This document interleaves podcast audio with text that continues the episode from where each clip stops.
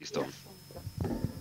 Buenas noches, 9 y 10 de la noche del 14 de septiembre del 2023. A toda la gente que nos está viendo en vivo, un saludo para ellos, a la gente que ya está conectada, un saludo por aquí a Daniel Medina, Alejo ID, Arevalo Gabo, que es un oyente y un televidente fiel a esta casa, a todos los que se van conectando, a todos los que nos van a ver en diferido, los que nos van a escuchar en plataforma, el día de mañana, en la previa del partido, y pues a toda la gente del deportivo.com.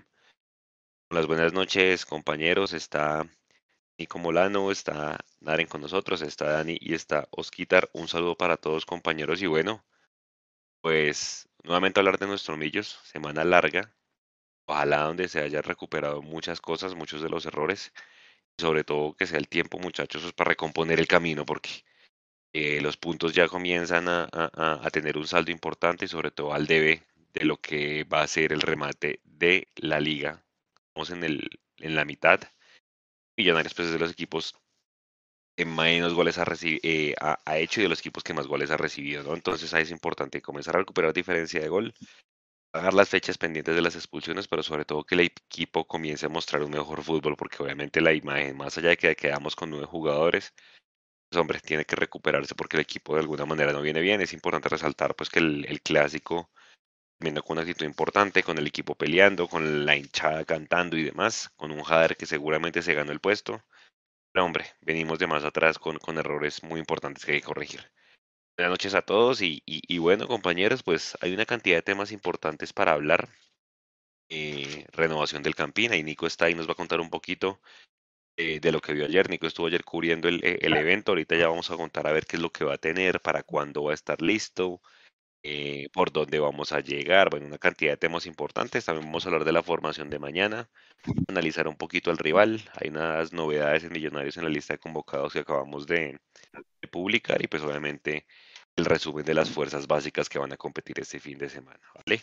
Entonces, pues Nico, cuéntele a la gente un poquito qué vio ayer, qué dijo la alcaldesa y, qué detalles importantes es, es considerable que la hinchada de Millonarios conozca respecto al nuevo estadio El Campín, que estaría listo para el año 2027 para ser utilizado. Así es, bueno, buenas noches. Un poquito, buenas noches para todos. Deje sordo a los oyentes. Bienvenidos todos al programa al 190 ya.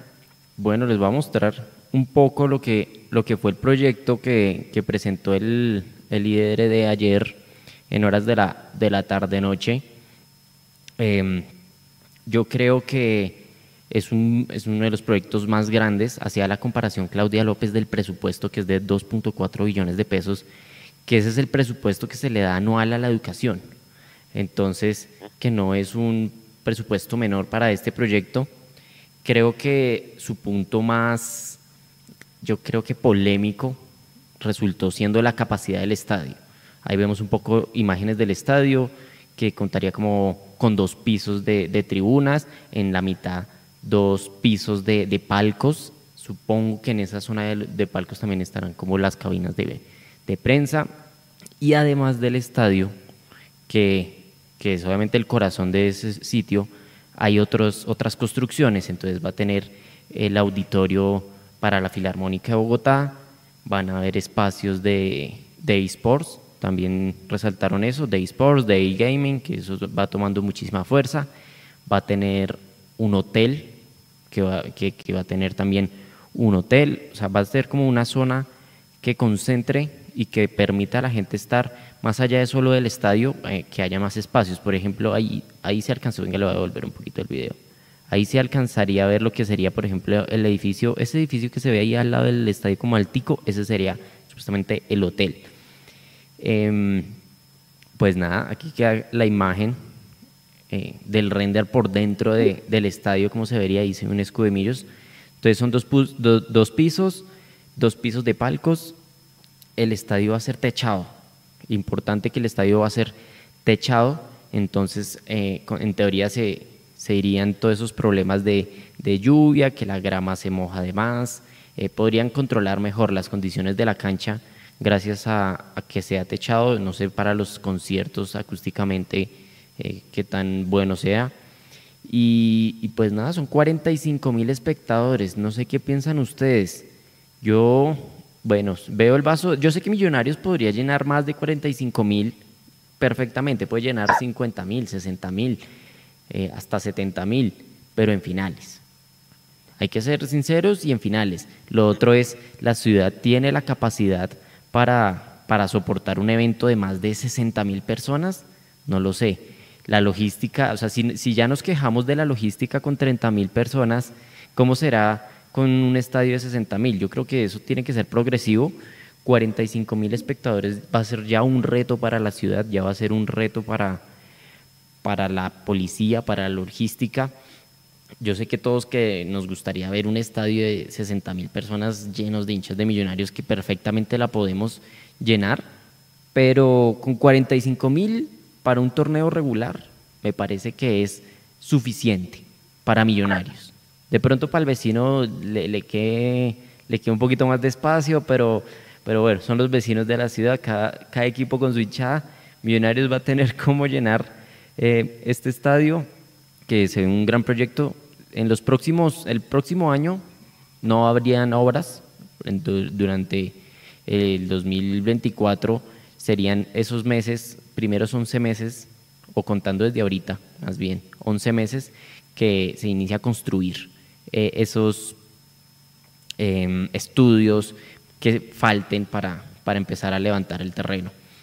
Vamos a poner otra vez el video porque Juan se preguntó de, de por dónde serían las entradas, ¿cierto? La, esa calle que queda al frente de, de la parte norte del Campino, o sea, donde está el parqueadero norte, esa calle desaparece, ya se iría a tomar, todo el espacio que se va a tomar es desde el parqueadero norte hasta hasta el parqueadero sur, que se une esa obra con lo que ya está hecho el Movistar Arena, y los accesos quedarían de forma subterránea. No fueron muy claros si iba a quedar por la 30, si iba a quedar por la 57 o por la 24. No fueron muy claros en, ese tema, pero se habrían parqueaderos de forma subterránea y que también los equipos llegarían a, bajar sus equipos y a bajar los jugadores ya de una dentro del estadio prácticamente de, en un espacio específico y no sobre la avenida, que, que también era algo que mostraban este del auditorio de la Filarmónica. Bueno, no sé qué otro punto queda importante, que no es solo el estadio, la obra no es solo el estadio, que son muchas cosas más, muchas zonas verdes y que va a ser muy beneficioso para la ciudad. Eso no quita que Millonarios siga en pie con su proyecto de tener estadio propio. Juansi. Eh, yo averigué unos datos del estadio y se los voy a ir tirando muchachos para que la gente opine en el chat y pues ustedes también compañeros acá dándoles la palabra. Eh, efectivamente pues hay un único proponente en este momento, si nadie más se presenta pues sería una adjudicación totalmente directa, ¿no? Eh, una vez se termine de construir y se entregue, va a quedar administrándolo, pues porque eso es como todo, ¿no? Como una vía que tiene que recuperar la plata y demás. 29 años más o menos dicen que es el tiempo estimado bajo el cual se queda administrando pues para recuperar la inversión. Es una alianza público-privada donde básicamente el distrito va a poner el terreno el privado pues pone el dinero. Dicen que la construcción va a decir de la siguiente manera y arrancó por usted, Danielito. La primera tribuna que va a ser demolida será la tribuna de Oriental si decía Nico que en el 2024 no van a haber obras, pues seguramente será la última vez que veremos el estadio con sus tribunas actuales y ya después van a ir demoliendo por tramos. Y seguramente pues el tema de los abonos, no sé si obviamente Millos, ojalá Dios quiera, pues pasa la Libertadores del 2025 también, cómo lo van a administrar en ese entonces, porque el, orden de demolición es oriental, la tumban, se sigue jugando, la vuelven a construir oriental, después pasan con sur y norte, muelen, vuelven a construir la última tribuna con la que terminan es occidental. ¿Usted cuáles cree que van a ser, Dani, los desafíos más importantes pues con este tema, sobre todo en abonos, en accesos, en todo ese tipo de cosas, porque de alguna manera se tiene que seguir jugando mientras se está construyendo, ¿no? Eh, bueno, primero que todo, amigos muy buena noche. Eh, gracias por unirse a un nuevo programa. Segundo, eh, vamos a empezar a aclarar puntos por puntos. Primero, estamos hablando de un complejo cultural y no deportivo, como lo que es el Atanasio Girardot, que a sus alrededores tiene canchas de tenis, eh, piscinas olímpicas y un montón de cosas deportivas y no culturales. Ya mostraba Nico que vamos a tener espacio para la filarmónica.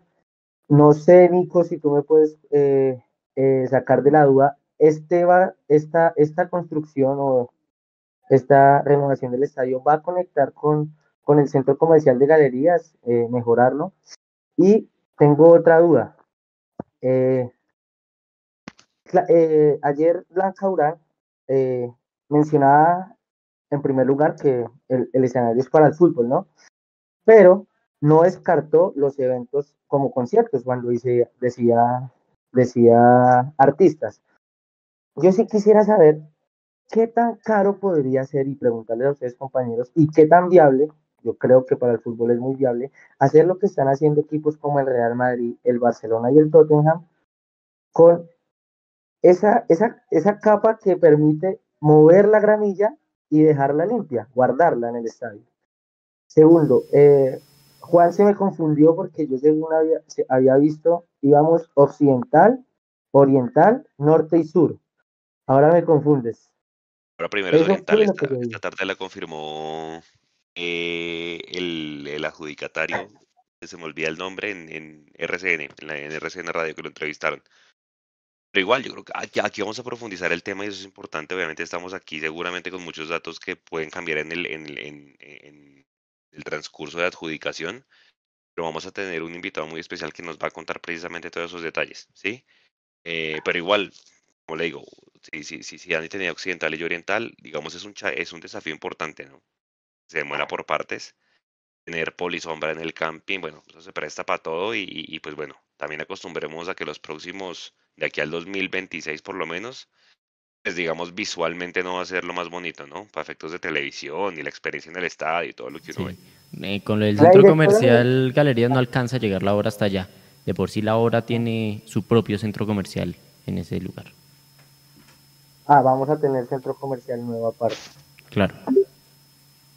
Eh, bueno, decía, decía Blanca Durán, la directora del IBR ayer, que solamente tres meses van a estar los equipos sin jugar durante la construcción. Yo no sé si es permitido por la Conmebol, Juanse, no sé si me sacas de esa duda o compañeros, quien tenga el dato, no lo encontré la verdad, si es permitido jugar mientras se construye. Creo que sí. Eh, hay que mirar, ¿sabe cuál estadio yo vi recientemente? El del Independiente del Valle. Estaban construyendo mientras ellos jugaban, pero habrá que ver, no sé con qué, qué aspectos técnicos y demás dejen o no jugar. Eh, porque entiendo que a partir de ciertas, de ciertas fases ya se vuelve un tema imperativo el tema de la capacidad. Por eso es que uno mira, por ejemplo, el Independiente del Valle se acuerda que la fase octavos con el Pereira le tocó ir a la Atahualpa de Quito y no se le dejaron jugar en su estadio, entonces toca mirar ese tipo de cosas. Ojalá pues avancemos, ¿no? Y lo de la cancha, Blanca Durán alcanza a mencionar en la presentación que sí hay un plan también para la cancha, para su protección. Tampoco como el Real Madrid que va a meter la cancha a ocho pisos bajo tierra y con luz ultravioleta y, con duendes cuidando cada paso. No, tampoco, pero eh, el, si van a hacer alguna plataforma para que se proteja la cancha en caso de eventos. Es lo que van a hacer. Lo que van a hacer. Eso es lo, que me parece. Lo mejor del proyecto es eso. La tribuna sur. Lele, una, pregunta, una pregunta. Buenas noches para todos primero, compañeros y las personas que están conectadas en este momento con nosotros. Nico, decías que el, el, el presupuesto para el proyecto, ¿cuánto era? 2.4 billones. De pesos. De pesos. Bueno, les voy, a, les voy a contar, pues para responderle un poco la pregunta que hacía Dani con respecto a qué posibilidades había de que nosotros construyéramos, o bueno, que Bogotá construyera un estadio como el del Real Madrid. El estadio del Real Madrid costó 890 millones de euros. El solo estadio. Entonces, no nos da para construir un estadio así. Sí, claro. Prácticamente lo que va a costar esta obra, pero con todo lo que conlleva, no solo un estadio. Exacto. No, y aquí decía, para que se hagan una idea, Naren con las buenas noches, ahí lo doy el paso. Si se quieren hacer una, una idea de cómo va a quedar, ¿sí? Por ejemplo, el del Cali, ustedes, ustedes miran el del Cali, el del Cali lo construyeron los que construyeron el de la Liga Universitaria de Quito, creo que muchos de acá fueron al partido de la, de la Copa de la Copa Libertadores. a ser muy similar al de la Real Sociedad. si quieren, googleen ahí cómo es ese estadio y va a ser similar en temas de características, eh, infraestructura y demás, que es muy parecido. Este mandaba hoy como el, el, el símil. Para responderle a Dani, lo que van a hacer es la tribuna sur Naren, la van a hacer desmontable para montar en ese espacio precisamente las tarimas de los conciertos que hagan ahí. ¿Cómo lo ve, Naren? ¿Viable, no viable? No sé qué otra alternativa sea. Para ustedes, compañeros, también para las personas que, que se conectan hasta ahora con nosotros, lo veo viable y me parece muy bueno que pueda tener una tribuna desmontable precisamente para no dañar la grama poniendo su, su tarima encima y todo eso. Me parece que es viable, que es bueno y también contestándole a, Daniel la pregunta del aforo, yo recuerdo una semi, la semifinal de Copa Sudamericana que Nacional juega contra Cerro Porteño en 2016. La jugó con la tribuna sur cerrada por un concierto, había una tarima ahí y la jugaron. Entonces, me parece que no tendríamos problema por eso. Quizás cuando cierren Oriental, a lo mejor ahí por temas de aforo, sí podríamos estar teniendo que jugar en otro estadio, porque Orientales son 19 mil personas. De hecho, es algo de lo que me genera mucha duda, es que Oriental va a pasar de 19 mil personas a 14 mil personas. Que Oriental era la tribuna más grande del país como tal, y ahora va, eso va a cambiar. Creo yo que también está enfocado un poco a los conciertos. Norte pasa como de 4 mil personas a 9 mil personas. Entonces me parece que también se hace enfocando a esto, escuchando el discurso de Blanca Durán ayer, ella habla mucho de los conciertos, mucho de los artistas, no solo habla de jugadores, sino que los artistas también van a poder llegar y van a entrar al parqueadero sin tener que obstaculizar la 30 como tal. Esa es otra, ¿no? Ustedes dicen que dónde serán los accesos. Creo yo que no serán por la 30, porque Blanca Durán también enfatiza muchísimo que la obra también está hecha para no obstaculizar y no congestionar más el tráfico de esta zona como tal. Seguramente entren por la 24 y por la 57 los accesos, o inclusive por la parte de donde se entraba norte un poco más allá. Y, y, bueno, me parece el proyecto es bueno. Sin embargo, hay que esperar también cuánto se va a demorar. Yo creo que como tal al distrito le conviene hacer el proyecto lo más rápido posible porque seguramente el precio de arriendo puede que le baje un poco a los equipos y también seguramente a los artistas no les va a, a, hacer un poco tan atractivo hacer conciertos en el Campín cuando tenga 19 mil puestos menos, 5 mil puestos menos, pues para eso podrían hacerlo en el Movistar, en el centro de eventos de la autopista norte. Hay muchos más escenarios. El Campín ahorita es atractivo por el, la gran, el gran aforo que puede tener, pero con las obras esto va a cambiar y visualmente también cambiaría muchísimo, por lo cual creo que también al distrito le conviene cumplir con los tiempos, con los plazos, para luego poder también lucrarse esto mismo. Oiga, eh, ¿Qué más datos decían? Lo va a preguntar Osquitar con las buenas noches también. Eh, el Palacio del Colesterol finalmente lo mueven. Lo van a quitar, lo mueven, no sé si cerca. Lo que llaman es que el nombre, ¿no me escuchan? Sí. ¿Ahí me escuchan? El nombre Camacho debe mantenerse por la donación del lote donde estaba la finca del señor Nemesio Camacho debe permanecer. O sea, es como un tema eh, cultural que se debe permanecer, entonces seguramente el nombre no va a cambiar mucho en este, en, en este aspecto y decían que la dirección exacta de donde va a quedar va a ser desde la NQS hasta la 28 más o menos, viéndolo de occidente a oriente y desde la 61C, del Movistar Arena, hasta la 53B, que es un tema importante lo que va a hacer, porque no es solo el estadio, como ustedes decían, eso lo entregan en 2027, pero todo el complejo hasta el 2028, ¿no? O sea, eso quitan la Academia Bogotana de Tenis que está ahí, hay un parqueadero y quitan también el campincito. Y, y pues lógicamente el palacio. Totalmente. Pero yo estoy, yo soy de las personas, yo, yo soy de los que pienso también que, igual que Dani, que Bogotá se ha centrado mucho como en, en, espacios culturales, ¿sí? Y, creo que, que, han dejado un poco al lado lo que es la parte deportiva. Debería ser un complejo deportivo como tienen en Medellín. no sé eh, hasta qué punto este proyecto, pues sí, ya está aprobado que se tiene que hacer algo, que van a hacer algo, pero creo que falta el estudio de factibilidad que es lo que se demora en este, en este tiempo, me parece. Puede que cambien cosas, ¿no? Uno puede variar. Sí. Y creo que sí. No sé qué pasará con las canchas que, las canchas sintéticas que hay en este momento, Nico. No sé si eso también lo van a quitar. ¿Están por ahí? Estuve mirando el renderizado, cómo se veía por ahí y al parecer la zona del Movistar Arena quedaría, o sea, más la parte norte del Movistar Arena quedaría igual. No, no, no veo ninguna diferencia. No siento que sea necesario porque ahí ya hay un espacio cultural, ya hay un espacio de canchas de, de, más espacios que, que, aprovecha la gente. No creo que ya esa obra está terminada. Es más de del Movistar Arena al parqueadero, el campincito, el campín, los parqueaderos norte y sur. Eso creo, eso abarcaría toda la el lote.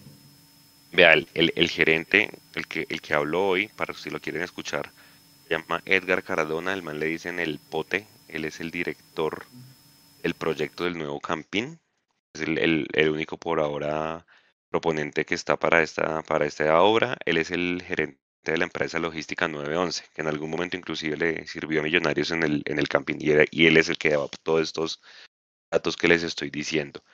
Más decía el hombre, como dice Nico, pues eh, auditorio para la Filarmónica, van a haber eh, eh, espacios para gamer, para jugar bolos, para un deporte que está muy de moda que se llama el pádel, no sé si lo han visto, que es como una especie de, no sé cómo decirlo, como un tenis, pero en, parejas de una cancha más chiquitica, no sé si han visto que están las canchas muy, muy de moda, también va a tener espacios para eso, va a tener un hotel, como decía Nico, como con 120 habitaciones, y va a tener una clínica deportiva inclusive, o sea, el complejo va a ser bien, bien grande.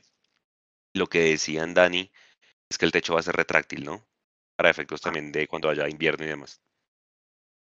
Eso, eso además de, de, bueno, en general el proyecto me parece bueno, sí me hubiera gustado que se hubiera dado un poco, se hubiera premiado ese sector a algo deportivo, porque digamos el campincito es un emblema del fútbol bogotano. Eh, las canchas de tenis también son un, un emblema, llevan ahí muchos años. Sí me hubiera gustado que se hubiera hecho un complejo deportivo y no cultural, pero sin embargo no se puede negar que este, es un comple este, este proyecto es un proyecto de, de primera categoría. Estaba mirando yo, revisando, con 45 mil espectadores y alcanzan los cuatro estadios del Mundial de Rusia. O sea, estamos igualando la capacidad de infraestructura de un mundial. Recordemos que nosotros fuimos sede hace dos, tres años de la Copa América, que lastimosamente no se dio, pero para la Copa América también se, dieron eh, se hubieron cambios, más que todo en las iluminarias de todos los estadios, y el propósito de, del gobierno, más allá de no haber cumplido la última Copa América, es lanzarse a un futuro a organizar eventos como un mundial, ¿no? Y ya tenemos aprobado el Mundial Femenino Sub-20 del 2024, si no estoy mal. El año, si no estoy mal el año.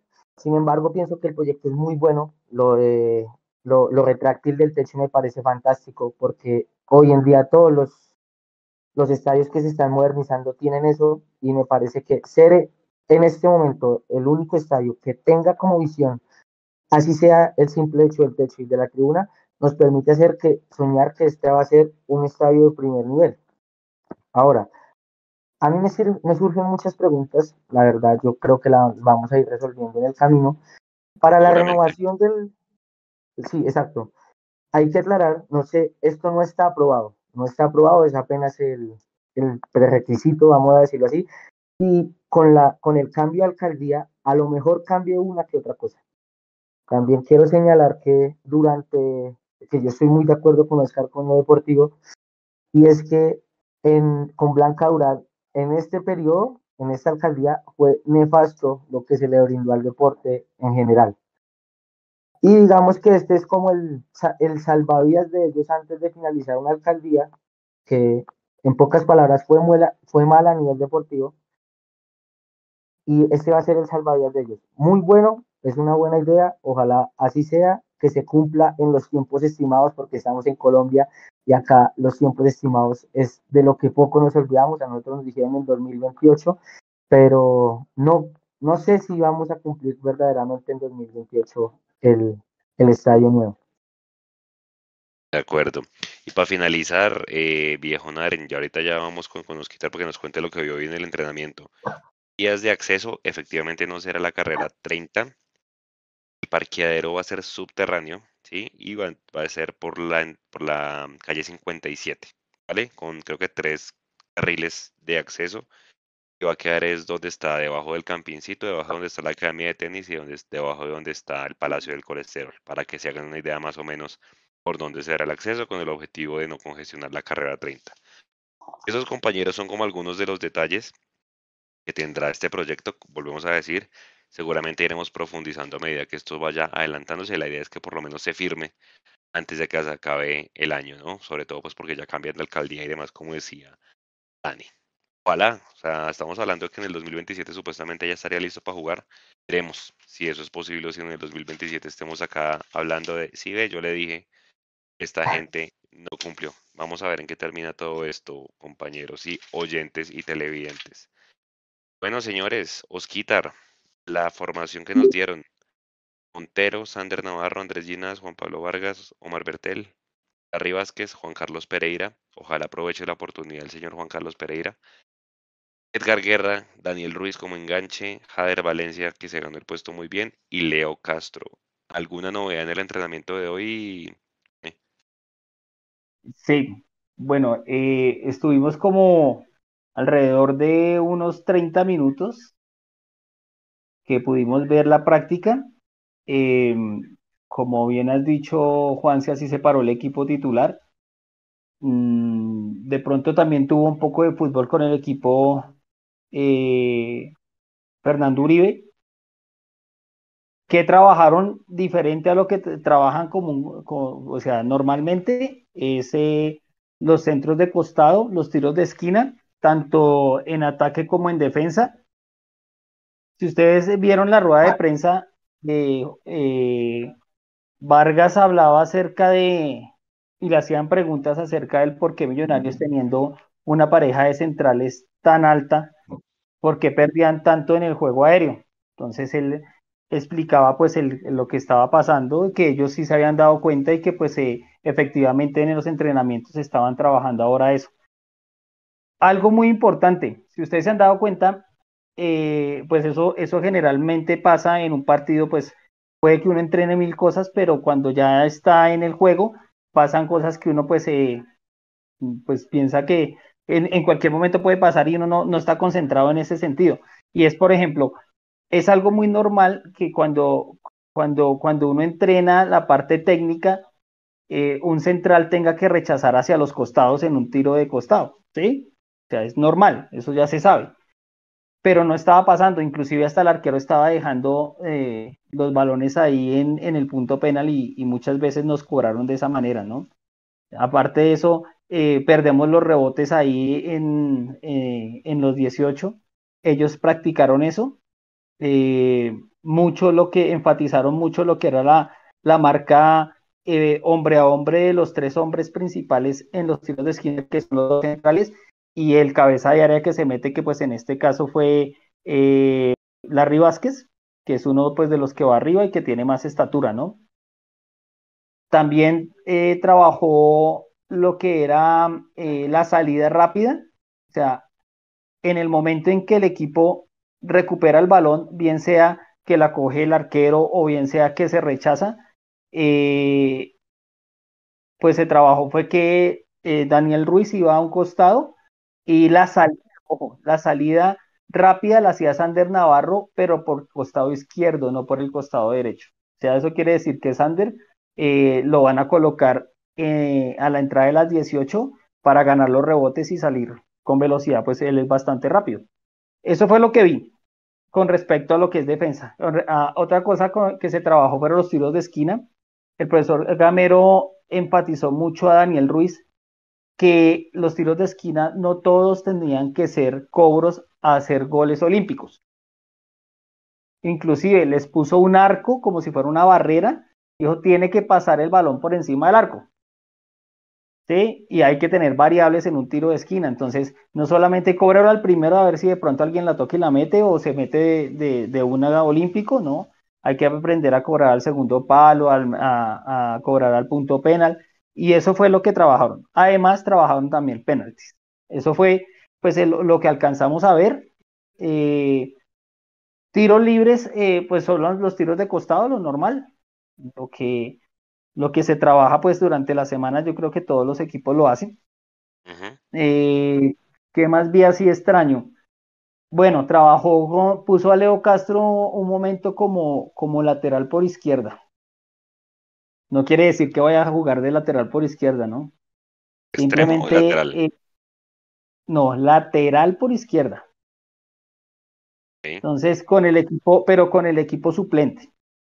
Entonces yo le explicaba a las personas que estaban conectadas el por qué hacía eso. O sea, él no lo hace porque lo, porque, porque de pronto lo vea que, que, que tenga posibilidades de jugar en esa posición, no, ni más faltaba.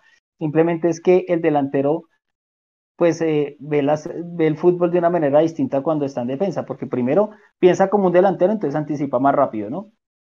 Y segundo, eh, ve a sus compañeros y sabe los movimientos del delantero, entonces él cogió la primera pelota que cogió y hizo un cambio de frente como de unos 50 metros de lado a lado, ¡puf! ¿Sí? Entonces, es como que el profesor Gamero hace, hace ver a los, a los laterales que, que no solamente salir jugando, sino que también hay la posibilidad de, de empezar a abrir la cancha de lado a lado, y eso es, eso es, eso debe hacer. O sea, nosotros no podemos estar perdiendo esos balones ahí eh, eh, en salidas tan cortas de que viene el extremo a recibirle al lateral y perdemos el balón y nos cobran. ¿Qué ha pasado? ¿no? Entonces, ese fue el por qué Leo Castro hacía ese trabajo. De resto, pues ya, ya pues es lo que yo todos sabemos, se trabaja normal. Bueno, interesante. Viejo Naren, tres novedades. Regresa Álvaro Montero después de su paso por la selección. Regresa Juan David Torres, que yo hace rato no lo veía en la lista de convocados. Y regresa Juan Esteban Carvajal. Comentarios de estas novedades en la lista de convocados. Naren. Álvaro Montero, que seguramente va a iniciar, va a ser inicialista siempre que está disponible, Gamero lo pone. Y vamos a ganar mucho con Álvaro Montero, sobre todo en la seguridad que tienen los, de, los centrales en, en su portero. Si bien Juan Moreno me parece que hizo un buen partido contra Santa Fe, la responsabilidad en, en, alguno de los goles creo que cae de tantas opciones que tuvo Santa Fe. Era normal que una de esas entrara, que una de esas se equivocara, pero mientras el partido estuvo 11 contra 11, Juan Moreno nos salvó de dos opciones clarísimas de, del rival. Pero Álvaro Montero seguramente sea titular. Daniel Ruiz que cae en el momento perfecto. Sin Macalister y sin Cataño necesitábamos de Ruiz para que coja la mitad del campo, se ponga la 10 prácticamente y comande el ataque del equipo. Espero que sea un buen partido para Daniel, que viene de jugar, jugó el martes contra México, perdió Colombia sub-23 2 por 0. Y, y Juan, Juan Carvajal le da mucho. Creo yo que con el nivel que quizás trae Uribe puede tener minutos. Leo Castro sabemos que siempre termina saliendo en los partidos, entonces puede que lo veamos mañana un rato. Es un jugador interesante, sobre todo porque tiene muy buena talla, muy buena estatura cabecea muy bien. Creo que tenemos que tener en cuenta eso y, según la nómina que usted decía, Juanse, para mí está bien en defensa del equipo, bien Larry Pereira, si bien me hubiese gustado ver un cambio, quizás ver a Nicolás Arevalo, que ha hecho muy buenos partidos los minutos que ha tenido, pero Pereira entró bien el partido pasado, me parece que de hecho se demoró mucho en ingresarlo Gamero, entró y cambió un poco el equipo y le dio mucho más impulso, recuperando pelota y atacando. El gol de Jaer viene de un, re, un remate de, Pereira que sea el tiro de esquina. En ese tiro de esquina viene el 4 por 2 Me parece bueno que está Pereira, pero también me gustaría ver a Nicolás Arevalo, ¿por qué no con una línea de tres volantes ante la falta de un 10? Y Juan David Torres que entra y seguramente también va a tener minutos porque va a ser el reemplazo natural de Daniel Ruiz como 10.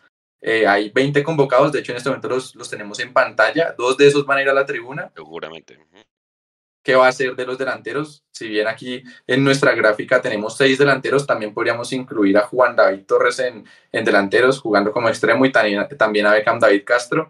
De estos delanteros, seguramente al menos uno o dos terminen yendo a la tribuna. Perfecto. Ojo, Dani, Atlético Bucaramanga, sexto en la tabla, no es el equipo más rendidor, pero pues finalmente él ha alcanzado para estar ahí, ¿no? Los destacados son James Aguirre, arquero, que es de los más atajadas en la liga tiene, Javier Reina, un ex Millonarios, que mi es jugador de equipo chico, creo que nunca pudo con un equipo de nivel, condiciones tenía, pero creo que le pudo más la cabeza que otra cosa. El rendimiento de este equipo de visitantes es muy malo, ¿sí? Solo ha ganado dos partidos por fuera de la casa en todo el año. Y desde hace siete años no le gana a Millos, compañeros. Eh, ¿Se acuerdan esa nefasta noche del 2016 donde ganan 1-0 y el partido termina antes de tiempo porque la gente termina metiéndose a la cancha? Bueno, eh, y de hecho, pues el, al Bucaramanga lo enfrentamos recientemente en la llave de octavos de Copa, ¿no? Entonces, pues ya es un rival que conocemos, no es un rival fácil. Pero, hombre, hay que ganar. Estamos en nuestra casa y, pues, tenemos que empezar a sumar. Dani, ¿qué más contar de este Atlético Bucaramanga? Eh, bueno, decir que el Bucaramanga es un equipo muy fuerte en el mediocampo, el 52% de sus balones los distribuye en la mitad del campo, el 22% está en el campo propio y el 26% restante va a campo contrario. Eh, son un equipo que genera bastante y su mayor virtud es pegar desde afuera. Tienen 70 tiros desde fuera del área, que pateen mal es otra cosa porque solamente tienen 3. Eh, generan alrededor de una ocasión clara por partido 12.4 disparos también por partido y de esos 12.4 disparos van 4 al arco. En cuanto a su posesión, tienen una posesión promedio del 53%, eh, 325 pases por, por, compromiso, de esos 325, 190 son en campo propio y el restante son en campo rival. Y lo que decía Álvaro de los balones largos, el Bucaramanga yo creo que sí tiene varia variedad en eso, porque tienen 18 balones largos por compromiso, es decir, que vamos a jugar con un equipo que muy constantemente y con las opciones nos va a mover el, balón con los cambios de frente. Cuatro vallas invictas, 0,7 goles en contra, sus defensas recuperan 60.5 balones por partido y reciben alrededor de dos tarjetas por compromiso. Eh, yo creo que Alexis Márquez es en lo personal me parece un buen estratega que le gusta tener la posesión, es un equipo que le gusta con el balón ser protagonista, pero cuando está de local, cuando está visitante trata de, de jugar, de implementar otro, otro estilo. Eh, veía yo que van, no, ellos usualmente juegan con un 4-2-3-1. Después de la llave con Millonarios empezaron a implementar un 4-3-3 para copar todos los, todas las líneas del campo todos los carriles y mañana al parecer pueden jugar con un 4-3-2-1. Entonces va a ser un esquema en el que de entrada van a, copar, van a colapsar el medio campo y el partido va a estar por, lo, por, por los costados. Eh, son muy débiles por el costado izquierdo, por el costado de Marcelín, que él no es lateral neto, él Ahí es extremo. atacar. Él es extremo, él no es lateral. Y, y bueno, ¿qué más decir? Ah, generan mucho. El delantero, el, de la, el Bucaramanga en el último tiempo con delanteros buenos, que rinden en Bucaramanga, pero son buenos. Es argentino, se llama Emanuel Sajer, viene de jugar en la segunda división de Argentina y este semestre cinco partidos, dos goles y dos asistencias. En el papel hay que ganar, ¿no? Eh, Naren, o sea, ya hay que comenzar a sumar, porque pues los rivales que se vienen en la segunda ola de alguna manera son los que están en, la, en, la, en los primeros puestos de la tabla de posiciones. Hoy, por ejemplo, cuando el Río Negro volvió a, la, a, tomar el liderato de la tabla de posiciones, el Medellín empató y le sacó puntos al Tolima. Hombre, creo que si no ganamos, la cosa se comienza a poner complicada para, para Millonarios, ¿no? Creo que es obligación de Millonarios ganar mañana, además en un horario mamón, eh, ocho y media un viernes, ¿sí? a todos nos toca jugar los viernes a todos los equipos y pues bueno, a Millonarios le correspondió en la fecha 11 puntualmente contra el Atlético Bucaramanga, pero bueno, quincena, amor y amistad, eh, lo que sea, pero pues la gente va a ir a, a, a ver un buen partido de fútbol, ¿no, eh, Naren? Así es, aunque bueno, del horario prefiero mucho más el viernes a las 8 y 30 que el pasado domingo, domingo 8 y 20, sin servicio de Transmilenio, casi que había gente a las a la 1, 2 de la mañana que salimos de la cabina, con, eh, aún pidiendo carros. Increíble que, que no se haya habilitado la estación de Transmilenio hasta las 11 al menos. Y hablando más que, nos atañe, Millos tiene 12 puntos, Bucaramanga tiene 15, si no estoy mal, está en el puesto número 6, ganándolo igualamos, seguramente no lo pasemos porque nuestra diferencia de gol en este momento es muy negativa, la del Bucaramanga es positiva y la de todos los equipos que están dentro de los ocho es más positiva que la que tiene Millonarios, pero hay que empezar a sumar, ustedes lo decían en el tercer tiempo del partido contra Santa Fe, Millonarios tiene la clasificación en Bogotá, cinco partidos de local, sumando el clásico y el partido contra Kia, son siete partidos en Bogotá, 21 puntos posibles, más 12 que tenemos, haríamos 33 porque de visita tenemos partidos complicados, tenemos que visitar a Medellín, que es uno de los equipos que mejor va en la tabla, tenemos que, visitar a América, que no es un rival fácil, y tenemos que visitar a Envigado, que si bien es el colero, ha hecho una muy mala campaña, a Millonarios siempre se le complica mucho ir a Envigado, y tenemos que tener en cuenta que cuatro días después vamos a jugar Copa Colombia contra Alianza, así que hay una probabilidad que Gamero no juegue con toda la titular ese domingo, aunque se debería sacar los puntos. Es importante para mí, es un partido bisagra el de mañana, porque Millonarios sumando tres puntos toma aire en la camiseta, se vuelve a poner, no creo que dentro de los ocho por la diferencia de gol que tenemos, pero si nos ponemos noveno, décimos, a punto de entrar o seguramente con los mismos puntos que, que quede el octavo. Pero si Millos mañana llega a empatar o llega a perder, eh, ya, se, ya acumularía tres partidos seguidos sin sumar de a tres y jugar contra Medellín el lunes después de 10, 11 partidos sin ganar en condición de visitante, sin hacer un solo gol en todo el campeonato de visitante, sería una presión que le puede afectar al equipo. Hay que ganar más que todo para eso, para quitarse la presión, porque yo creo que el partido del lunes contra Medellín es un partido de un empate. Es un partido que ganarlo va a ser complicado. Si bien podemos ganarlo y sería buenísimo para nuestras aspiraciones, yo no contaría con esos tres puntos. Cuento con los tres puntos de mañana. Y si revisamos los rivales que vienen a jugar contra Millonarios en condición de local, el Bucaramanga, el Bucaramanga y el Junior para mí son los más difíciles. Entonces, es un partido importante, tenemos que sumar de a tres, como sea, así sea medio cero, jugando mal, jugando bien, pero Millonarios tiene que sumar de a tres. Estos partidos son los que pueden cambiar un poco la perspectiva de nosotros hacia el equipo y del equipo hacia la clasificación. Los quitar nos clavaron tres días jugando, o sea, las tres fechas que vienen, igual así como decían Aren, terminamos casi a las 11 de la noche. Eso es por un tema de las 72 horas que deben cumplir los equipos, pero vea, mañana 8 y media, contra el Medellín el lunes 8 y 50, imagínense y contra el Huila el jueves de hoy en 8 a las 8 y 20. ¿sí? para que la gente se agende, es día entre semana, es horario complicado. Mañana de pronto es un poco más fácil porque es viernes, pero por ejemplo el jueves salir tarde del estadio pues para que lleven carro, compartan carro. El tema del Transmilenio pues es un horario un poco limitado. Día sin carro. Ah, imagínese. Imagínese. Día sin carro, porque es que inicialmente era el 22, ¿no? Pero el distrito lo cambió para el 21, entonces Primicia para la gente que no había caído en cuenta, compañeros, día sin carro, el día de Millonarios Atlético Huila, entonces. bicicleta. Uber, Me va a tocar llevar las cosas para la cabina en bicicleta. Pues sí, agéndense o, o, de verdad importante, o un taxi de un conocido que los pueda ayudar ese día, compañeros. Y pues bueno, el tema de luego, como decían, era ir a Envigado y, venir al Campín a jugar contra la Alianza Petrolera. Eh, démosle un saludito rápidamente a la gente que está conectada y ya vamos ahorita con el tema de renovación de Gamero y fuerzas básicas, que son los dos últimos temas que nos quedan. Entonces dice Roberto Rodríguez, dice, tristemente las construcciones aquí en Colombia hay mucho robo y politiquería. Eso es verdad. Creo gran ejemplo de eso, muchachos, fue lo que pasó en el estadio Neiva, que es un desastre que pasó allá y, es el peor ejemplo ¿no? de lo que puede pasar. Jonathan Mendoza, un saludo para él. Guillermo González dice que somos unos malaleches, pero pues hombre, estamos confiando en que entreguen las obras. Ya de ahí que se firme y las entreguen y avancen en el tiempo que es, pues ojalá vuelva y pase, ¿no? Cristian Peña, eh, Camilo Cueto, un saludo para él. Alejo de dice que raro que sea un negocio tan bueno y solo haya un proponente. Efectivamente, pues ellos están esperando que alguien más se presente a la licitación.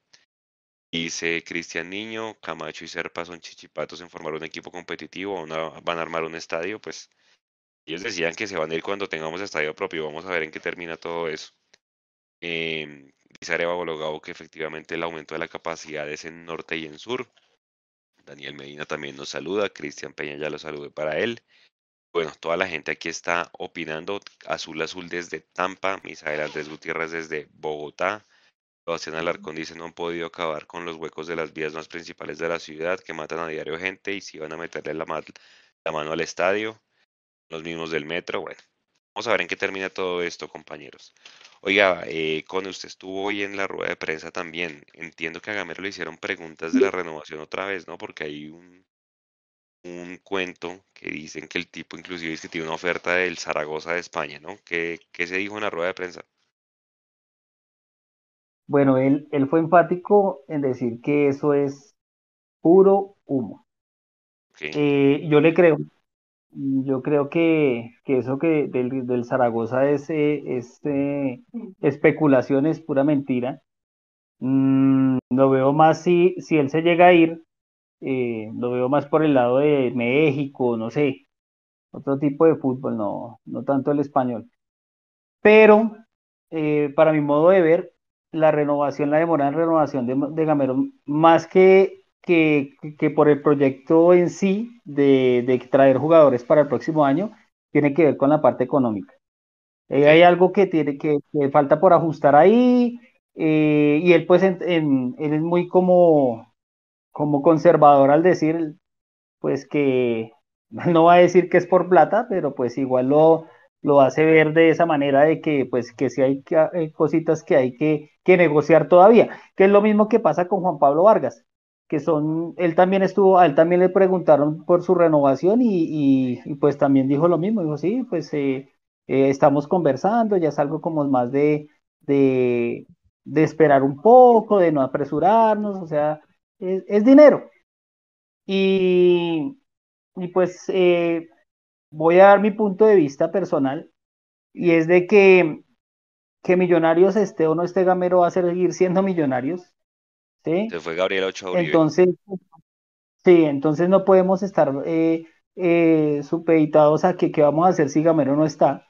Lo importante es que, que ya la institución y, y, nosotros los hinchas nos dimos cuenta lo importante que es un proceso en el fútbol, porque no lo teníamos, ahora sí, y lo vemos desde, desde los chicos bien pequeños hasta, pues, hasta el equipo profesional. Entonces ya vemos que, que sí es importante tener un proceso. Y, y cuando uno tiene un proceso en una empresa, porque esto es una empresa, esté quien esté, debe funcionar. ¿sí? Entonces, eh, esperamos, yo espero que pues que, que profesor Gamero eh, pues continúe, ha hecho un buen trabajo, pero en caso de que no lo haga, pues eh, desearle lo mejor y, que pues llegará otra persona que, que lo hará igual o mejor que él. De acuerdo. Viejo Dani, estamos a mitad de septiembre.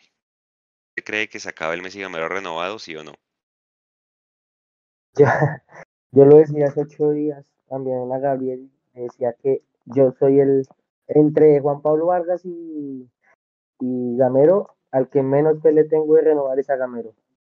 Yo creo que ya le ha dado muchas vueltas al asunto y yo obviamente quiero que siga, quiero seguir un proceso, quiero llenarme de títulos porque este proceso pinta para eso y nosotros nos nos descorchamos con el título con Junior y hemos visto el proceso del proyecto, cómo va pintando.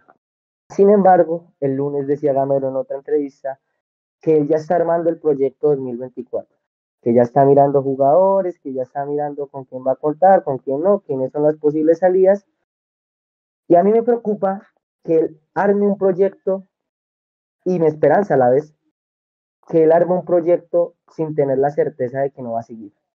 Porque, digamos, no quiero poner el ejemplo de Diego Coca. Ah, perdón, el ejemplo de Diego Coca es el mejor. Diego Coca estuvo acá tres meses, empezó a mirar jugadores, dijo, estos me sirven, estos no, y en enero se fue. Con los que estaba, ya se le habían traído los jugadores, y ese proceso, Diego Coca no sirvió de nada, aunque los jugadores sí le sirvieron a Miguel Ángel que fue un trabajador y nos hizo campeones. No quiero pensar, porque es que un jugador no le sirve a todos los técnicos. Y eso lo hemos visto con podemos nombrar a un sinfín de, de, jugadores. Hay jugadores que no con el equipo, con el entrenador actual no, no rinden, llega otro y el suplente pues ya va a ser el suplente a ser la estrella del equipo. Y eso me preocupa, que Gamero esté armando un proyecto sin él tener la certeza de que sí va a estar. Sin embargo, pienso que Millonarios también debe estar mirando otras alternativas y el proceso debe seguir con similitud. No podemos hacer un cambio drástico de entrenador tiene que tener personas con las mismas cualidades y con la misma similitud. Un personaje ganador con un estilo de juego parecido, un estilo de juego que proponga que vaya a todas las canchas a jugar y que tenga la misma certeza de que con los 11, con los 22, con, los, con la cantidad de jugadores, tiene que sacar jugadores y salir campeón. Yo espero que Gamero firme, pero es, le tengo muy poco optimismo. Es mi opinión personal. dice Naren? ¿Gamero firma antes de que se acabe septiembre, sí o no? No, para mí, esperar hasta si Gamero firma la renovación, a mí me parece que la firmará a finales de octubre o en noviembre. Inclusive podría llegar a, firmar en diciembre. Yo estoy en parte de acuerdo y en parte en desacuerdo con lo que dice Dani.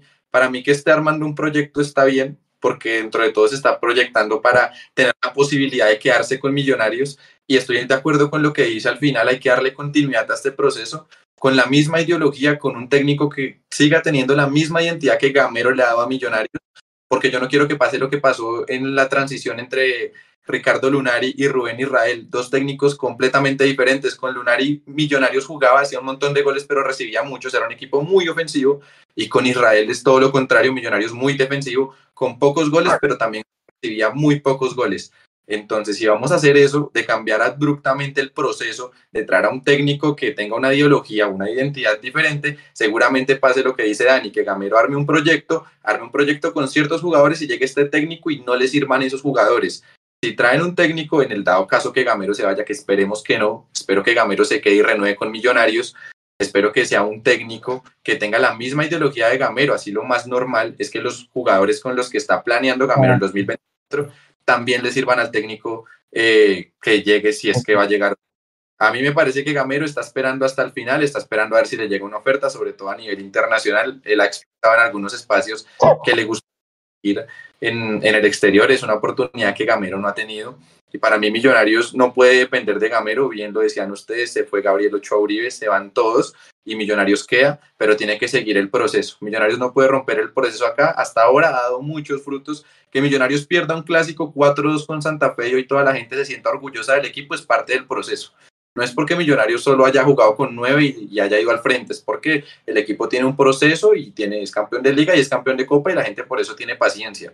Si Millonarios no fuera campeón de liga y no fuera campeón de copa, el, el postpartido contra Santa Fe habría sido una catástrofe, habría sido completamente diferente. Entonces espero que que Millonarios siga con el proceso. Nunca lo habíamos tenido, lo tuvimos con Gamero y nos dimos cuenta lo bueno que es tener un proceso y las bases que deja. Pero ojalá estas bases, si se llegue el Gamero, un técnico que llegue y la sepa aprovechar también. Dice la gente en el chat, firma Gamero, firma Vargas, ustedes qué dicen en el, en el chat, qué tan optimistas están con la renovación de estos jugadores. Recordemos que Pinas ya renovó, yo haría el esfuerzo más por Vargas. Ojalá Gamero también quiero que se quede, pero pues hermano, nadie realmente es indispensable eh, en cualquier proceso. ¿no? Ya dejó unas bases, ya dejó un título y, pues bueno, él también tiene que cumplir sus sueños, ¿no? Diez y dos de la noche, compañeros. Último tema, Osquitar, cuéntenos cómo es la programación de las fuerzas básicas este fin de semana y en donde ahí ya estamos entrando en etapas eh, definitivas, ¿no? Así es, Juanse.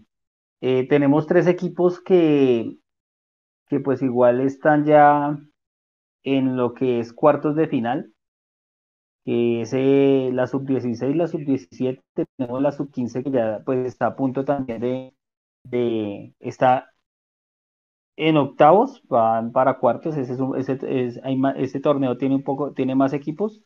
La sub-20 también ya casi inicia su, su trasegar por la siguiente ronda. Eh, tenemos este fin de semana tres partidos claves que son los, eh, los partidos de vuelta de, de la sub-16 que visitó la semana anterior a Talentos Cartageneros y ganó 2 a 0. Eh, un peladero horrible.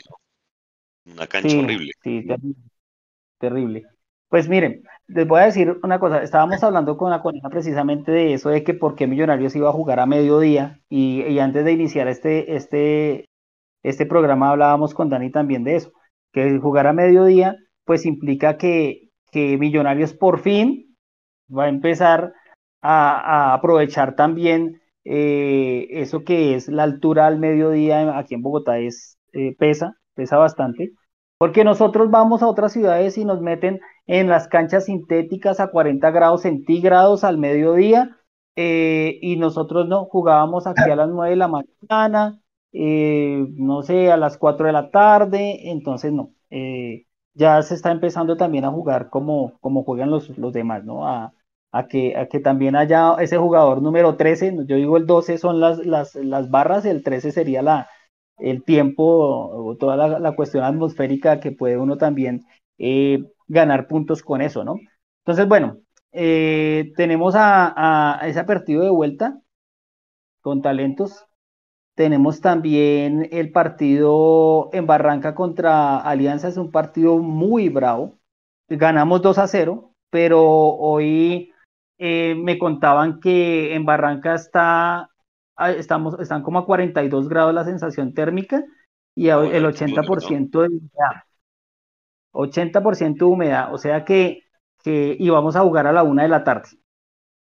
Entonces va a ser un partido bastante complicado de todas maneras, eh, se viene eh, el profesor Giancarlo Espinosa está haciendo un buen trabajo con respecto a planear los partidos con mucho tiempo de anticipación. Entonces hablábamos la posibilidad de jugar con, de llevar en, dentro de la nómina de emergentes cinco volantes de recuperación, pues, lo que llamábamos antiguamente. Esto con el fin de, de, pues darle ese pulmón adicional al equipo, ¿no? Que, que las variantes, porque pues igual eh, toca correr. Yo de pronto le decía a Dani que, que, de pronto el equipo iba a aguantar un poco y Dani me hacía caer en cuenta, no, pues si vamos a aguantar vamos a morir. Entonces hay que toca, toca también atacarlos, ¿no? Y, y vamos a terminar con, el, con ese equipo sub-15 que, que juega contra el América de Cali el domingo. Entonces, ¿cómo, Dani? Ah, pensé que me estaba diciendo algo. Entonces, del equipo América, eh, no sé nada, no lo he visto, no lo he escuchado, no sé eh, qué tal será el equipo.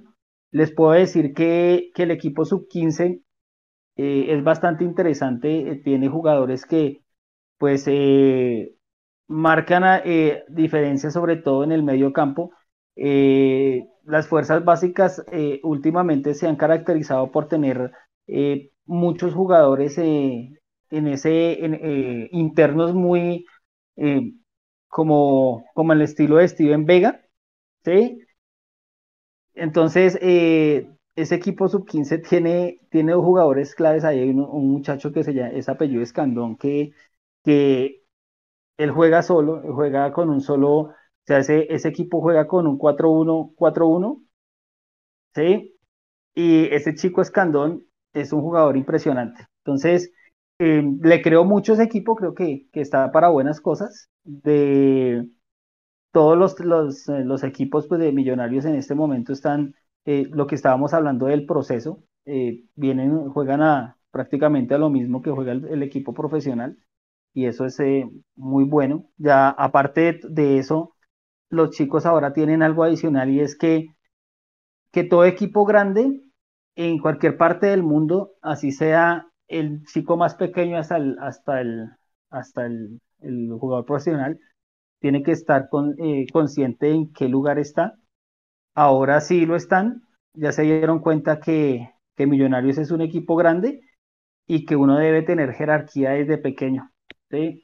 Y estos chicos la tienen. Entonces, al ver uno que, que sí están saliendo, que sí hay la posibilidad de llegar a ser profesional, que que, este técnico ha sacado muchos chicos y seguirá sacando porque hay muchos haciendo la fila.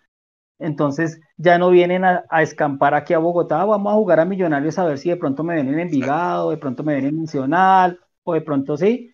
Ahora no, ahora ya vienen a Millonarios de verdad a hacer su trasegar hasta ser profesionales, ¿sí?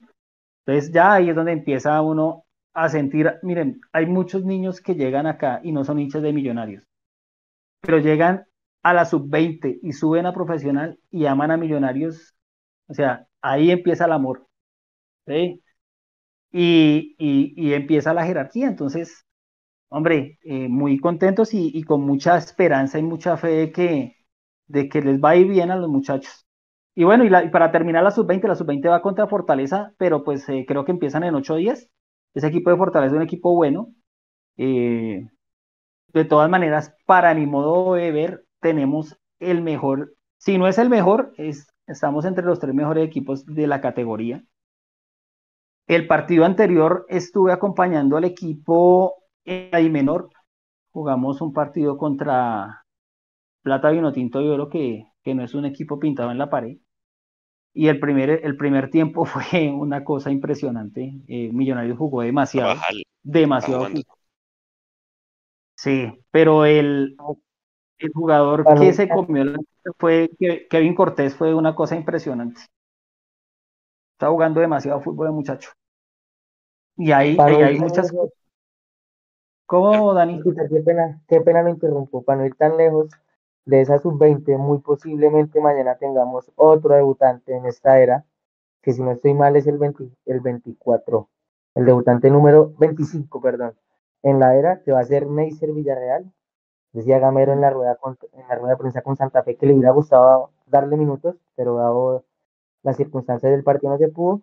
Entonces lo más probable es que mañana tengamos un nuevo jugador salido de nuestra cantera y Neisser Villarreal de la sub-20. Señor ¿sí? Yo, mire, mire, mire que, que, que en este tiempo que llevo cubriendo las divisiones inferiores, uno siempre ve qué jugadores tienen un plus, qué jugadores son diferentes a los demás. Cuando Neisser llegó, ya recuerdo el primer partido que lo vi. Él llegó, no sé si eso ya se lo había comentado a ustedes, eh, lo pusieron y casi llora porque no pudo, no pudo meter goles. Estaba desesperado. Eh, el técnico en ese momento era eh, Juan José Correa, fue el que dirigió ese día y le decía pues que tuviera tranquilidad que los goles iban a llegar. Mm. Me gustaron los movimientos que, hizo, dije, lo vi, dije, este jugador es distinto. En el siguiente partido metió dos goles, dijo, este es, y, y en esa transmisión dije, ojo con este nombre, Neisser Villarreal, y mira, ya va a debutar, es un excelente jugador. Y hoy lo digo, hay otro jugador que viene ahí que también es un extremo muy bueno y es apellido Campas. Creo que ustedes lo han escuchado, no sé. Eh, es, un, extremo rapidísimo. Sí, rapidísimo. ¿Alguna relación con Hamilton Campas, familiar o algo así? No, no, no estoy seguro. No, la verdad no he preguntado, no, no he preguntado. Eh, pero es un jugador impresionante. Eh, hay otro chico que jugó, bueno, ahí esta es como, no sé si, si, si sea como, me esté adelantando, pero cuando por lo menos yo vi a Sander Navarro jugando de extremo me parecía muy bueno porque él era extremo. Y, y el Giancarlo Espinosa, que está ahorita eh, dirigiéndolo otra vez en ese momento, eh, tuvo unos partidos porque, porque antes estaba el profesor Gómez, que él llevó fue campeón con Millonarios de eh, sub-20. Después llevó el equipo a Copa Libertadores y él ya después resultó dirigiendo la, profesional de Bogotá. Cuando el profesor Gómez puso por primera vez a, a, a Sander de lateral, pues por, una, un partido que no tenía nada, no tenían a quien más meter ahí, pues lo puso. Pues él se fue y se quedó ya Carlos Espinosa y lo puso de lateral y lo enseñó a, jugar de lateral. Y me parece que fue un acierto. Y ahí, ahora ahí tenemos un chico que se llama William Mosquera, que jugaba como extremo por izquierda. Es derecho, pero juega con perfil cambiado. Inclusive, eh, tiene algo muy bueno y es que le pega con las dos piernas muy bien. Lo pusieron por primera vez de lateral por izquierda y fue fantástico. Me gustó el partido, terminó el partido y le dije, hermano, usted encontró su lugar en el mundo, porque ese es, ese es, el, ese es el sitio donde usted va a poder llegar a ser profesional. Y, y ojo ese nombre también. William Mosquera puede llegar a ser un, un buen lateral izquierdo. Y pues bueno, Juanse, yo creo que, que aquí nos podemos quedar un montón de tiempo hablando de los chicos porque hay muchos jugadores, demasiado tenemos, eso parece eh, las fuerzas básicas de Millonarios parece un viñedo, o sea, lleno de uvas por todas partes, esa vaina eh, pururan ahorita los jugadores buenos. Tenemos a Santiago Castrillón en la sub-17, eh, tenemos a, a, Brian Camilo García también en la 17 que se, que se jugó un partidazo, metió un golazo también, el primer gol eh, este fin de semana que pasó. No, tenemos muchísimos, muchísimos jugadores. Aquí nos podemos eh, quedar hablando. Ojalá algún día tengamos la oportunidad de, de contarles un poco más a las personas de qué jugadores hay, de dónde vienen, que, por qué están en Millonarios, qué buscan, qué sueños tienen, un montón de cosas que hay para hablar de estos chicos. Entonces, pues, eso es lo que tenía que contarles. Anoten, anoten todos esos nombres porque obviamente esa va a ser la cantera de millonarios en, formación de jugadores, ¿no? Que es lo que caracteriza al proyecto de Alberto Gamero. Eh, y que no terminen mal asesorados, oyéndose muy rápido, viejo Dani, querer jugar Champions y que salga la noticia como lo acabo de salir, que Oscar Cortés queda por fuera de la lista de inscritos de la Champions. Entonces, ¿cuál era el afán de irse? Está jugando con la segunda del Lens. Ha jugado un minuto en el equipo profesional, no ha jugado más. Andrés Gómez en el Real Salt Lake, quedado, ya no está en el equipo titular, el que sí está es el, el Chicho Arango que está haciendo varios goles.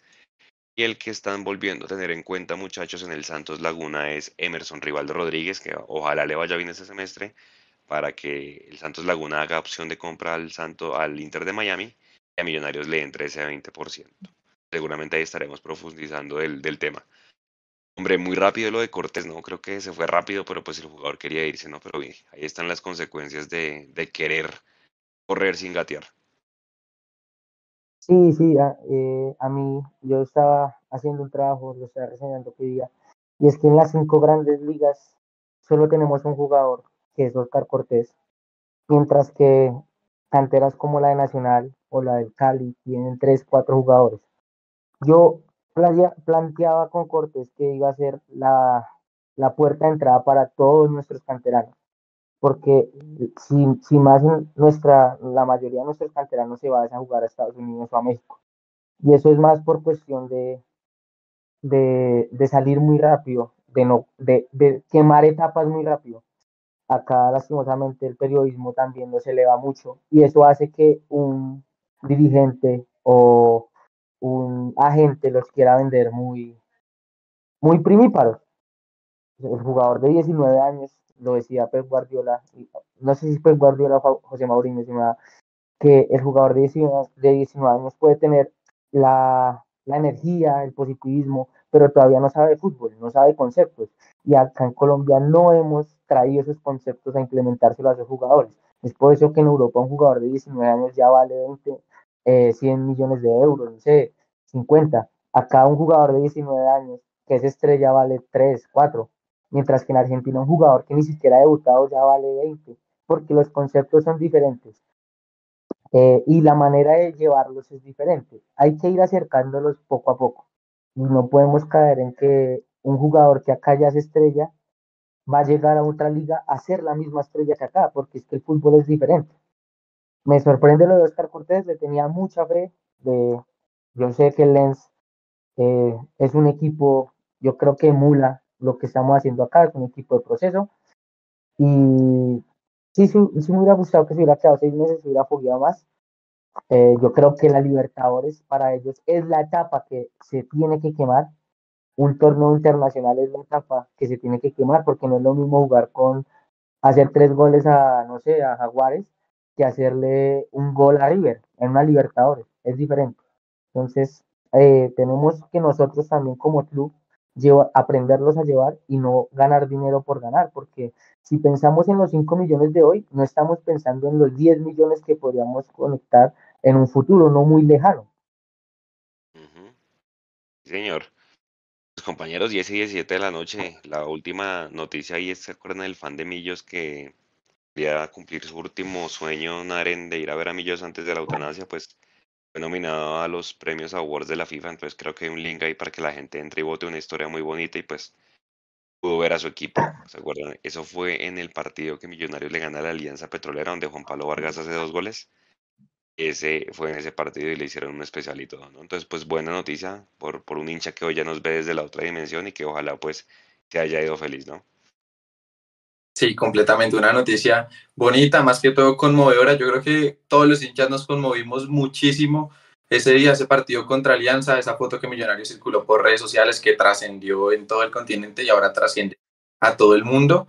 Creo que si no estoy mal está compitiendo contra, contra Colón de Santa Fe, la hinchada de Colón de Santa Fe, y no recuerdo cuál es el otro competidor, pero creo yo que ojalá gane, ojalá gane porque más allá de ser una representación de Millonarios o cualquier cosa, creo que representa lo que ha sido este equipo, una familia completa, una familia completa que le cumplió el sueño a un niño antes de, antes de morir, de conocer a todo el plantel de Millonarios, plantel que luego saldría campeón, creo yo que es de las historias conmovedoras que deja este equipo, esa historia que siempre va a caer en la memoria de todos, que antes de la 16 sucedió eso y seguramente hasta los mismos jugadores puede que les haya dado un impulso para quedar campeones espero que, que, todas las personas de solo crear la cuenta, una cuenta en FIFA y en la FIFA y votar por él, ¿no? Es lo único que sé para apoyarlo y para que pueda ganar este premio. Bueno, viejo Oscar, nuevamente gracias. Estaremos pendientes de las redes de Mundo Millos cubriendo las divisiones menores este fin de semana y, y su mensaje de cierre. Gracias por haber estado acá. Bueno, eh, para terminar, quiero invitarlos eh, acompañar no solamente al equipo profesional mañana, sino a los chicos este fin de semana. Eh, vamos a ver unos excelentes partidos. Y hablando mañana del partido con Bucaramanga, yo sé, estoy totalmente de acuerdo con, con Naren de que ese es un partido bisagra y que es importante eh, sacar adelante ese, ese, esos tres puntos. Yo sé que el profesor Gamero hablaba también en la, en la rueda de prensa de eso, decía, ellos eh, ahora le dan mucha importancia a todas esas charlas de, motivadoras y, ¿sí? que, puedan ayudarle al, al, al, jugador a dejar de pensar en, en, que, en que se perdió y que, está, que estamos complicados, sino más bien hacerle ver al equipo de que se, él decía que van a jugar un torneo de 30 puntos, ¿sí? Y que eso empieza mañana. Entonces el equipo está muy motivado y sé que, que lo va a lograr y que vamos a sacar esos tres puntos y, y va a cambiar todo y, y nos vamos a, a, clasificar al octogonal final. Eso sí, ténganlo por seguro. Eso sí, esa es la idea. Don Dani, palabras de cierre. Eh, bueno, primero, sí estoy de acuerdo con Oscar con lo de la motivación. Lo referencia mucho Larry Vázquez, que en vez de ver el vaso medio vacío, hay que verlo medio lleno. Y ya lo había dicho Naren antes, hay que hacer 18 puntos, 21 para asegurarnos fijo en, en, en el octagonal final. Eh, darle gracias yo a los hinchas, lo referenciaba en, el magazine que van a ver mañana.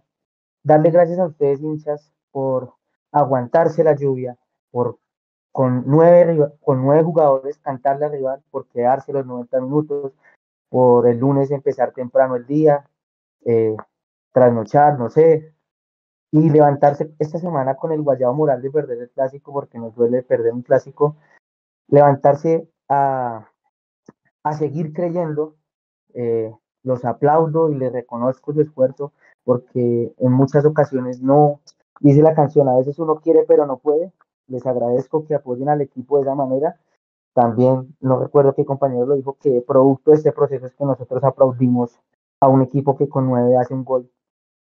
Eh, y ese proceso me lleva a pensar algo, a emular algo que hacía el, River de Gallardo, que era que cuando le eliminaban de la Libertadores, el Monumental estallaba en aplausos. Y este equipo merece eso, porque este equipo tiene amor propio, tiene amor por la camiseta y, y saben dónde están jugando hace mucho tiempo lo decía, este equipo no nos va a dejar varados, este equipo mañana se va a levantar, mañana vamos a hacer los primeros tres puntos del mini torneo de 30 y gracias por creer en el equipo, gracias por creer en Mundomillos, su, su, su medio de información y gracias por conectarse a todos los, los hinchas del día de hoy. Aren, palabras de despedida. Primero que todo, a todas las personas que se conectaron, muchas gracias por, por seguir este live, este en vivo de Mundo Millos Live. Y bueno, con los resultados de hoy, hoy ganó el Cali, nos pasó en la tabla en este momento con los mismos partidos, porque Cali tiene un partido aplazado, quedó con 12 puntos, pero menos 2 de diferencia, Millos tiene menos 4. Y en este momento Junior le está ganando en, condición de visitante 4-1 Alianza Petrolera. Es un resultado que no nos conviene porque Junior se nos va, se monta sexto en la tabla con 16 puntos, pero nos conviene porque Alianza Petrolera baja al puesto número 9 con 15 puntos y con la goleada que está recibiendo tiene menos 2. Si Millos llega a hacer 2, 3 goles, podría pasarlo y ascender. Seguramente lo que yo les decía, no entremos en los 8 con la victoria, pero nos vamos a acercar. Es un partido bisagra. Como lo decía Daniel, me parece impresionante lo de la hinchada, pero yo también quiero aplaudir al equipo porque yo vi un equipo con coraje contra Santa Fe, vi un equipo que a pesar de estar perdiendo 4-1, creo yo que cuando nos hacen el 4-1 tuvimos miedo, yo tuve miedo de que fueran más goles de Santa Fe, pero el equipo en ese momento sacó valentía, no sé de dónde, hizo un gol y terminó aplacando un poco a ese Santa Fe que pudo haber hecho una goleada histórica. Espero que mañana Millonarios escale posiciones en la tabla y lo que dice Daniel, yo digo algo y es que Millonarios, cuando nosotros lo necesitamos, respondió con el título de Copa y con el título de Liga, contra Junior y contra Nacional, que son dos rivales que alegran un poco más el hecho de ganarles una final. En este momento el equipo necesita, necesita de nosotros, hemos respondido, la hinchada respondió muy bien el domingo. Yo jamás había sentido un ambiente tan positivo en el estadio perdiendo, y mucho menos perdiendo un clásico. El ambiente que se vivió en el estadio cuando el partido se acabó es como si Millonarios hubiera metido tres goles a Santa Fe. Y entonces aplaudir a la hinchada, aplaudir al equipo, porque la comunión entre la hinchada y el equipo es nuestra arma más fuerte en este momento.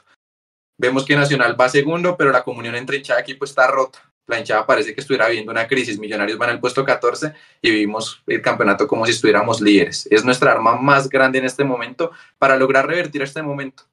El equipo ya respondió cuando nosotros lo necesitábamos, ahora ellos necesitan de nosotros. Mañana seguramente en el camping lleguen más de 18 mil, 20 mil personas a alentar al equipo, a apoyarle y a demostrar todo el amor que tiene esta hinchada por un equipo que se lo ha ganado. Se lo ha ganado a pulso, se lo ha ganado porque es un proceso completamente limpio y un proceso en el que Millonarios nos ha enamorado a todos. A todos los que se conectaron, gracias y esperemos que mañana se hace partido bisagra que sea ese partido en el que nos demos cuenta por ahí en un futuro que Millonarios empezó su camino hacia la 17. Seguro, pues compañeros, muchas gracias por haber estado acá, toda la gente que estuvo en vivo, que nos va a ver mañana en el nos va a ver en el deportivo.com, nos va a ver en nuestras plataformas en la previa del partido, que puedan acercarse al estadio, que puedan ir en familia, devuélvanse con tiempo a sus casas, disfruten del fin de semana y nos volvemos seguramente a oír mañana en el tercer tiempo y el lunes también ojalá con una victoria ante el Deportivo Independiente de Medellín, que es el siguiente rival después del Bucaramanga. Recordemos que hoy empató en, en, en Ibagué pues también está en la parte alta de la tabla. Rival difícil, plaza complicada para Millonarios, pero no imposible. Y nuevamente les recordamos, día sin carro, jueves 21 de septiembre, Millonarios recibiendo el Atlético Huila para que se programen. Un abrazo a todos compañeros, descansen y buen fin de semana para todos. Chao, chao. Chao.